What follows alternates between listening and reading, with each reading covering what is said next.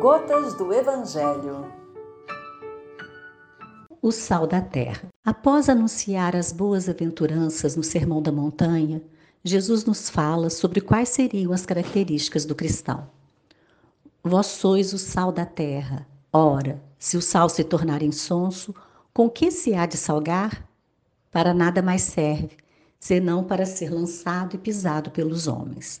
Mateus capítulo 5, versículo 13. O sal sozinho vale muito pouco, uma vez que seu real valor está em condimentar a comida.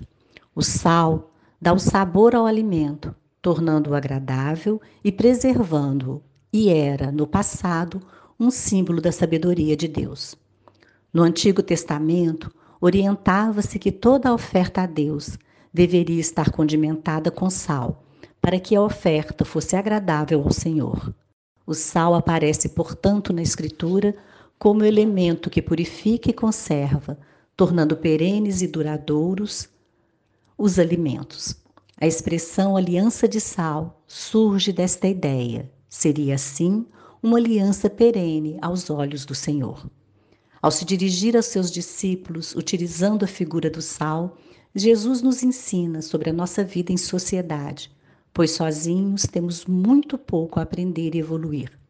Jesus fala a todos nós sobre a nossa postura e nossas responsabilidades perante o mundo, nos conscientizando sobre os compromissos que devemos assumir diante daqueles que conosco caminham, no quadro social no qual estamos inseridos.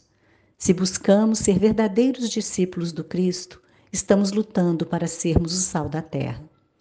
Não podemos nos tornar insípidos, passíveis de sermos corrompidos pelas influências inferiores que nos afastam da vivência do Evangelho. Aqui estamos para evoluirmos moral e intelectualmente. Aqui estamos para cumprirmos nossa parte na obra da criação. Só conseguiremos fazer aquilo que nos cabe nessa existência se, dia após dia, firmarmos aliança de amor com Jesus e com o Senhor nosso Deus.